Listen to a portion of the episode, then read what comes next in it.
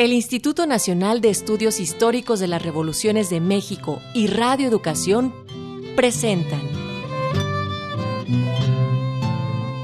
Emiliano Zapata mala tierra, siempre leal con su gente, gente leal, revolucionario a carta cabal, firme a la justicia agraria se aferra el caudillo del agrarismo. Sus ideales, el plan de Ayala encierra.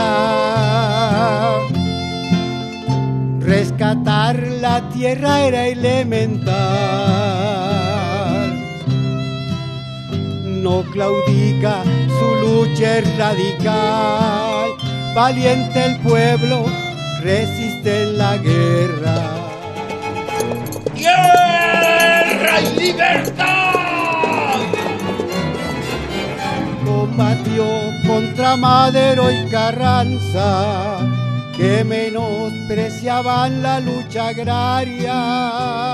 Emiliano Zapata Salazar. Evidenciando su burgués perfil. Basada en el libro Biografía de Emiliano Zapata, del doctor Felipe Ávila Espinosa. Finalmente Emiliano busca alianza cayendo en una traición sanguinaria. El año 19, el 10 de abril.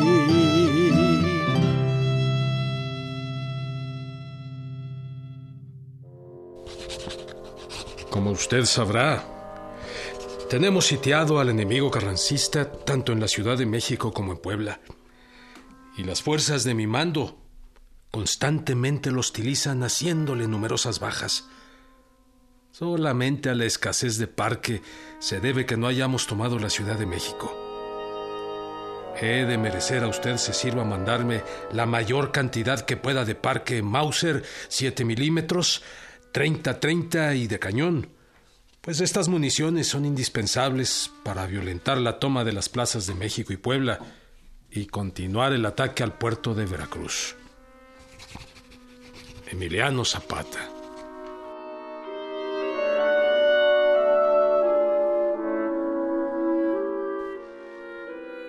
Usted sabe que no hay egoísmo ni poca disposición de nuestra parte para no mandar por ahora los elementos que desearían.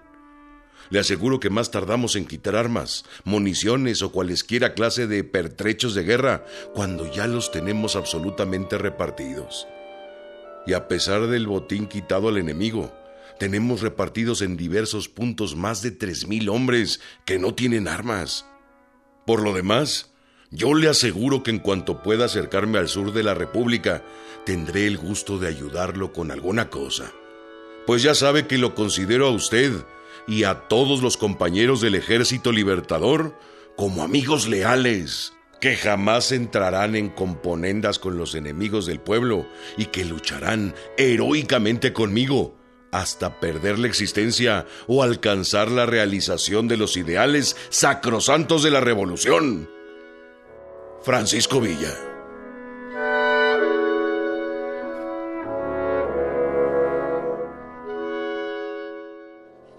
Ejército Libertador de la República Mexicana.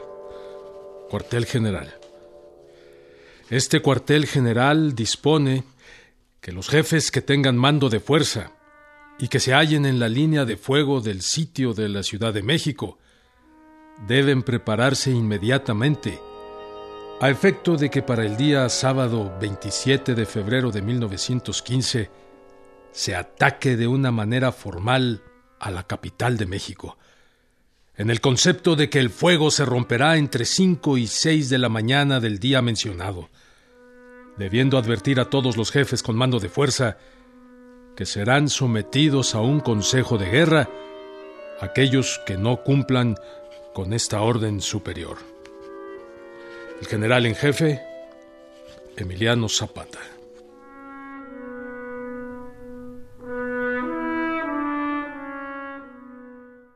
Durante la ocupación de la Ciudad de México por las tropas de Álvaro Obregón, Emiliano trasladó su cuartel general a Tlaltizapán, Morelos. Desde ahí se dispuso a dirigir el proceso de transformación agraria, económica y política de la Revolución Zapatista.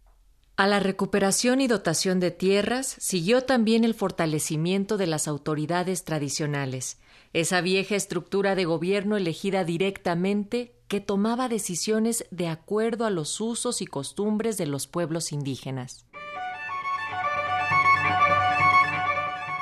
Con la nacionalización de los bienes de los enemigos de la revolución, los zapatistas se hicieron de los ingenios y destilerías de Morelos, con la intención de convertirlas en empresas del Estado.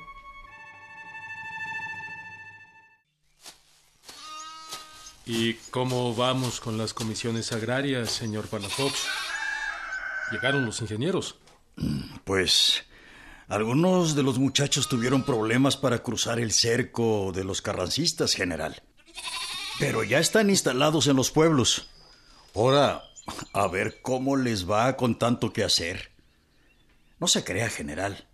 Hay muchos pueblos con títulos virreinales y no va a ser tan fácil medir los terrenos que les corresponden. Pues ellos son los que saben. Lo que me preocupa, general, es que muchos pueblos que tienen tierras cañeras no aceptan sembrar la caña de azúcar. Prefieren sembrar maíz, frijol. Pues es su tierra. Y ellos deciden lo que hacen, ¿no? Pues sí, general, pero Así va a ser difícil que salgan de la pobreza en la que siempre han vivido. Además, nosotros necesitamos de la caña para los ingenios y las destilerías. Con una industria fuerte podremos financiar los gastos de la guerra y las pensiones de las viudas de los compañeros. Pues así es la cosa entre los pueblos, señor Palafox. Y yo creo que en platicando con ellos, algunos cambiarán de parecer pero como le digo, ellos son los que deciden. Fueron muchos años, siglos de esperar. Ya sí.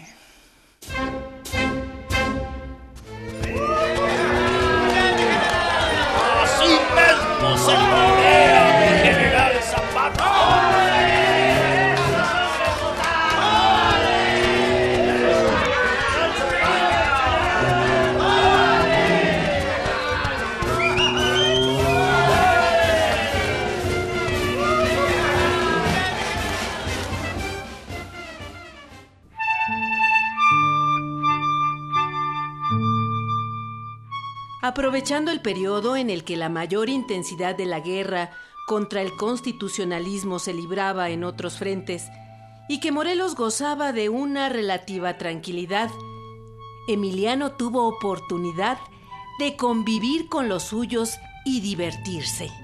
Emiliano disfrutó nuevamente de la vida pueblerina que añoraba, que se había ido con su revolución y que lo había convertido en una figura nacional que tenía encima la responsabilidad y el futuro de un pueblo que lo seguía incondicionalmente.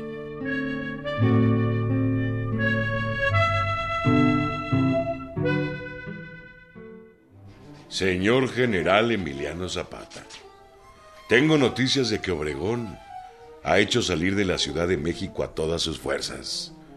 Espero que ustedes podrán apoderarse definitivamente de esa capital dando toda clase de garantías a nacionales y extranjeros, y que harán todo lo posible para seguir hostilizando al enemigo, que nunca debió de salir de la Ciudad de México. Sin otro particular, quedo de usted su amigo y compañero, Francisco Villa.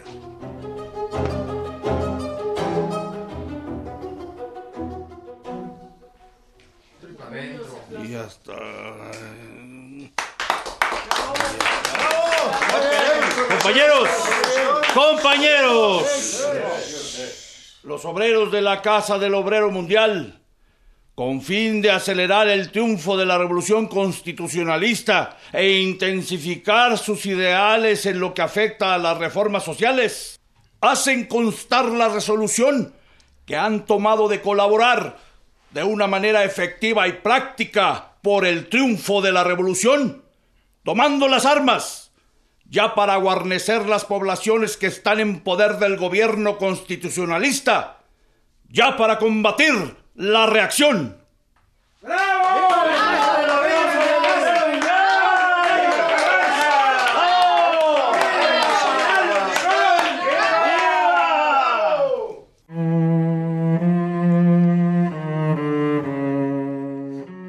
Ante el asedio zapatista y las circunstancias de la guerra, el 11 de marzo de 1915, Álvaro Obregón abandonó la Ciudad de México para encaminarse a la región del Bajío, donde buscaría atraer a las fuerzas de Francisco Villa.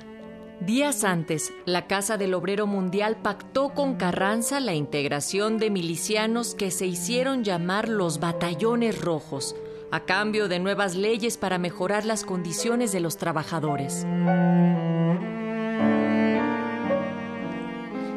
Contingente de cerca de 7.000 trabajadores se unió a la causa constitucionalista para pelear contra villistas y zapatistas.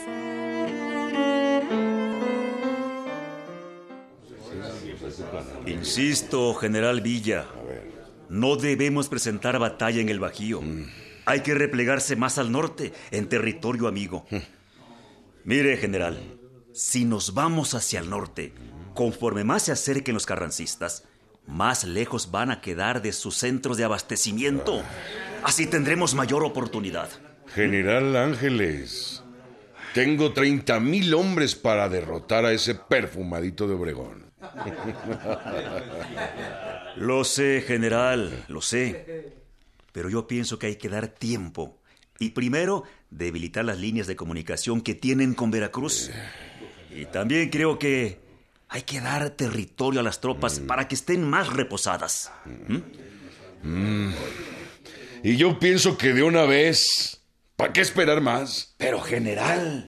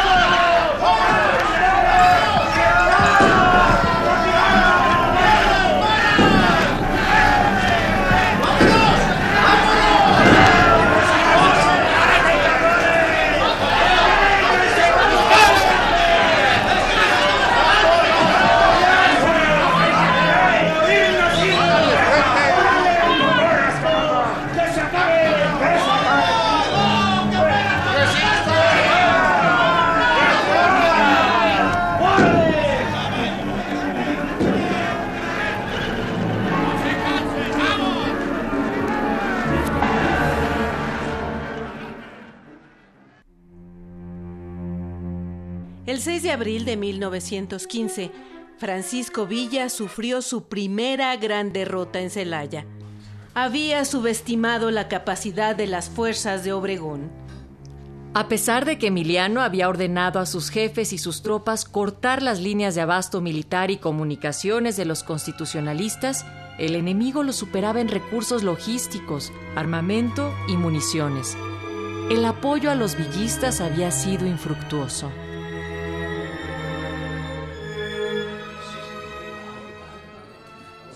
Pasa mi general Ángeles? Pues... No se preocupe. La batalla está ganada. ya verá usted que nomás es cuestión de tiempo y el enemigo va a salir corriendo. Pues... Pues yo creo lo contrario, compañero. ¿Y sabe qué pienso? ¿Qué, mi general? Que antes de una semana podemos ser derrotados. que mi general tan pesimista. Mire, con esto tenemos para hacer correr a los carranclanes. y al perfumadito ese, como dice mi general Villa. ¿O no, muchachos? ¡Que sí! ¡Que viva mi general Villa! ¡Que viva mi general Felipe Ángeles! ¡Que viva el general Felipe Ángeles! ¡Viva!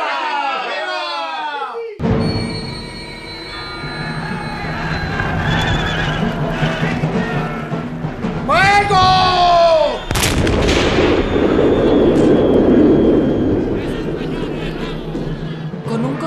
De milicianos mucho mayor, el 15 de abril, Obregón propinó la segunda derrota a los villistas. Las batallas que se librarían en Trinidad, cerca de León y en Aguascalientes, y que se prolongaron hasta el mes de julio, fueron el tiro de gracia para la poderosa División del Norte.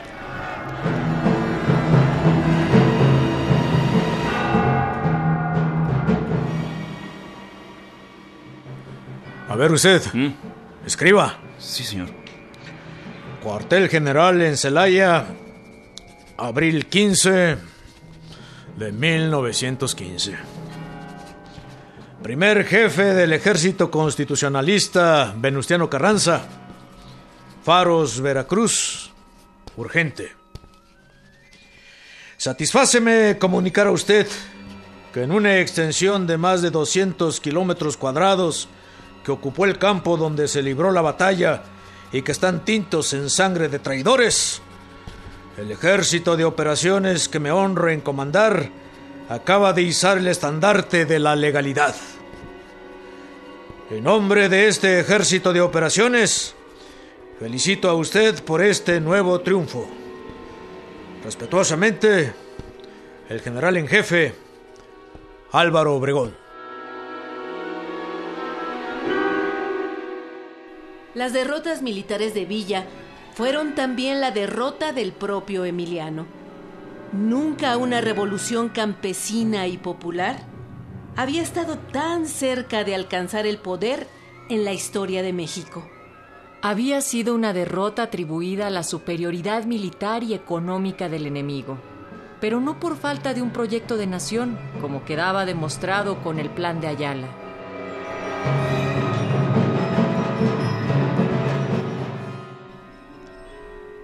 A partir de ese momento, Emiliano dependía de sus propias fuerzas, no para ganar una guerra, sino para defender su territorio y las transformaciones que había logrado en las tierras del sur.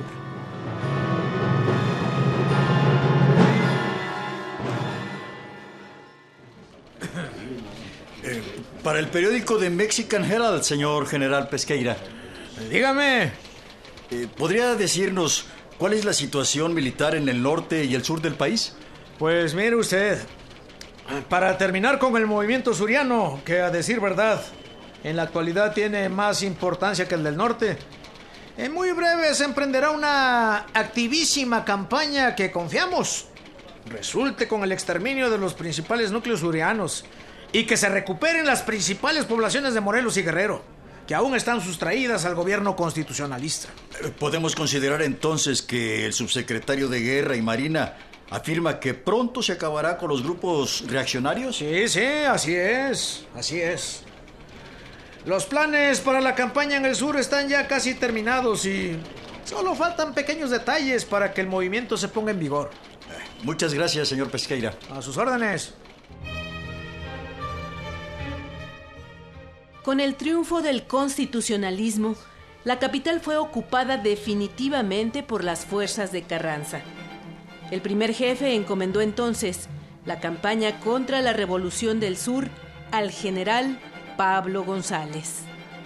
Emiliano comprendió que para defender el territorio morelense debía mantener su ofensiva en los estados aledaños y que la guerra debía ser también política.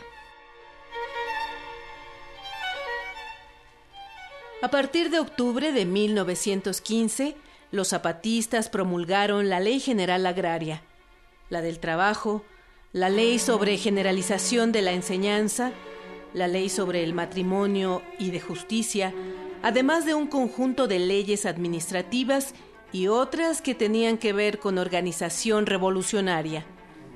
Aunque esa legislación se terminó cuando ya no tenía posibilidades de aplicarse, era uno de los principales legados del proyecto zapatista.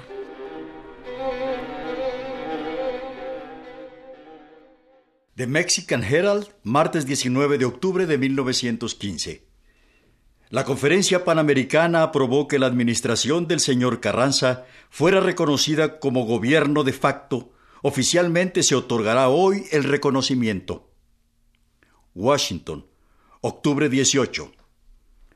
Los conferencistas panamericanos que celebraron hoy una junta con el secretario de Estado Robert Lansing resolvieron otorgar mañana, oficialmente, el reconocimiento a la administración del señor Venustiano Carranza como primer ejecutivo del gobierno de facto de México. En la conferencia estuvieron representados los siguientes países latinoamericanos: Argentina, Brasil, Chile, Uruguay, Bolivia y Guatemala. Se propone escribir a los gobiernos de otros países panamericanos dándoles a conocer las medidas adoptadas por las naciones que han resuelto reconocer al gobierno de Carranza. El gobierno de la Casa Blanca dictará una disposición prohibiendo que se envíen armas a México para las facciones hostiles a los constitucionalistas.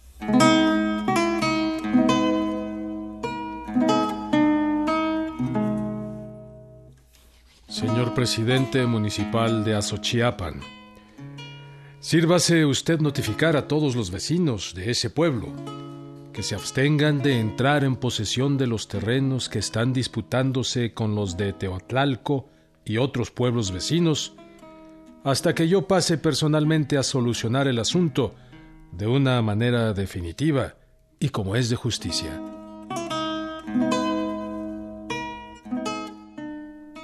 En medio de la vorágine causada por el cerco de las tropas de Pablo González y de las múltiples tareas que tenía que atender en los frentes de guerra, Emiliano se daba tiempo para resolver asuntos de justicia que afectaban a los pueblos.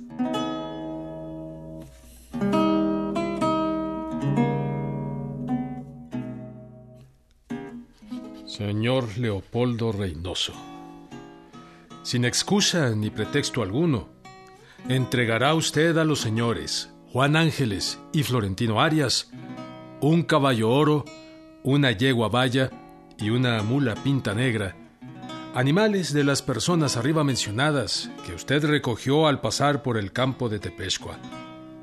Dará usted cuenta a este cuartel general de haber cumplido con la precedente orden superior. La cercanía con su gente, la de los poblados y la de sus tropas era una de las principales causas por las que lo seguían.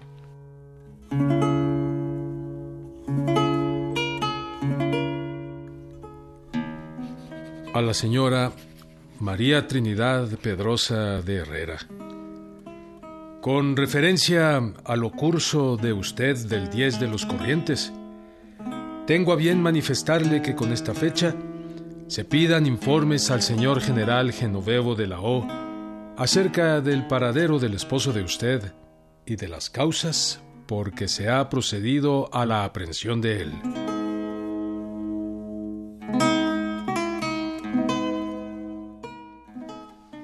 Emiliano no era solo un jefe, sino un protector, alguien en quien podían confiar y les ayudaba a resolver sus problemas.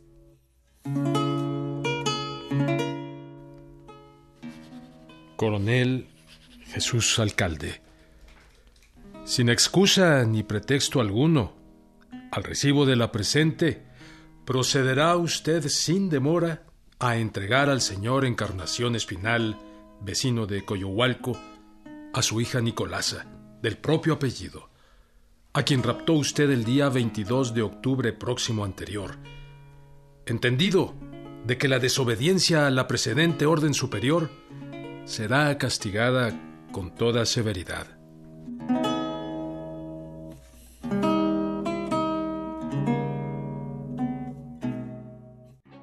El Pueblo, Diario de la Mañana, viernes 4 de febrero de 1916.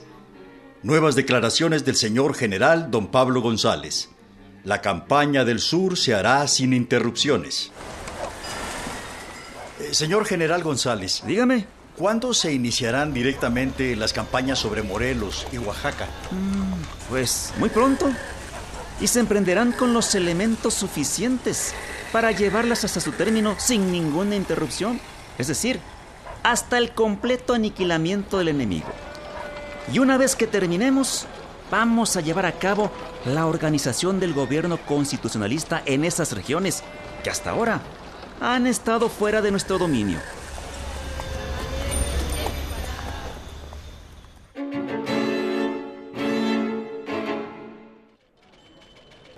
Coronel. A sus órdenes, general. Le voy a encargar un trabajito. ¿Cómo no? Quiero que elabore el reporte de la campaña contra los zapatistas de estos días. Sí, señor.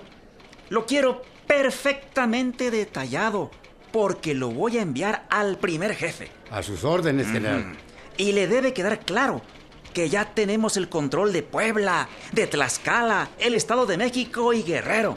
Muy bien, general. Ah, y también del sur de la capital. Muy bien, general González. Mm, una vez que lo tenga, quiero que lo envíe a los periódicos. Mm, todos deben estar enterados que esos reaccionarios pronto van a caer. A sus órdenes, general.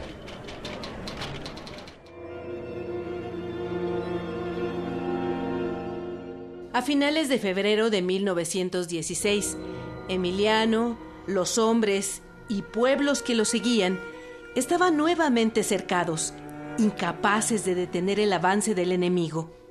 Sostener en pie de lucha al ejército libertador era cada vez más difícil. Los jefes zapatistas solicitaban una y otra vez al cuartel general, además del pago de haberes, armas, parque, ropa, sombreros, tabaco y otros enseres. La revolución de Emiliano estaba en retirada. Las comunidades de Morelos estaban exhaustas y las tensiones al interior del movimiento iban creciendo.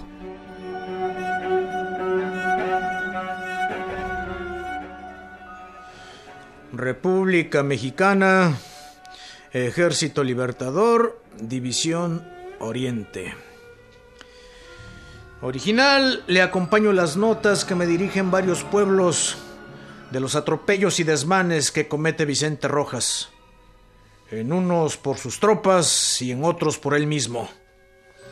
Y espero que usted tome cartas en el asunto directamente para que a este hombre le llame la atención como es debido, porque ya es un esbirro y plagiario que merece se le juzgue con la ley de 30-30.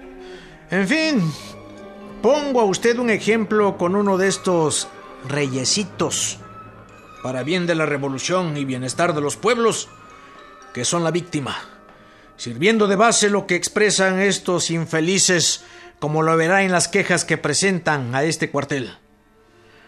Lo que comunico a usted para su inteligencia y demás fines.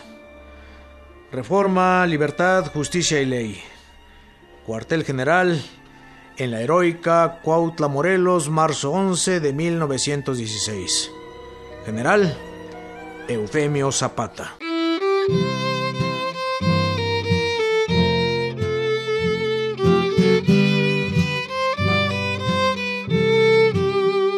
Esta es una producción de Radio Educación y el Instituto Nacional de Estudios Históricos de las Revoluciones de México.